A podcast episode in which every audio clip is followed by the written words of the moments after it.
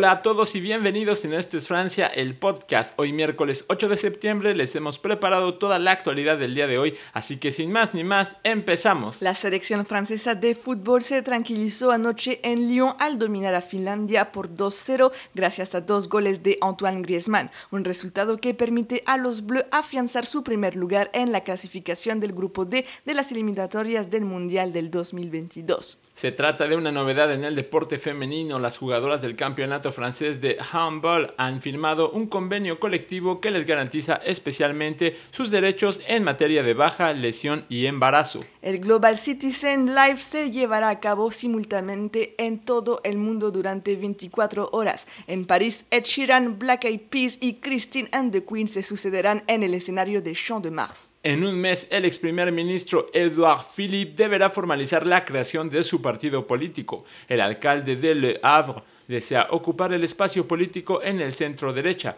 influir en la campaña de Emmanuel Macron y, por qué no, tener un grupo en la Asamblea Nacional. No olvides que el día de hoy regresan los miércoles de francés en YouTube. Gracias por escucharnos un día más por aquí. Regresamos mañana con toda la actualidad francesa.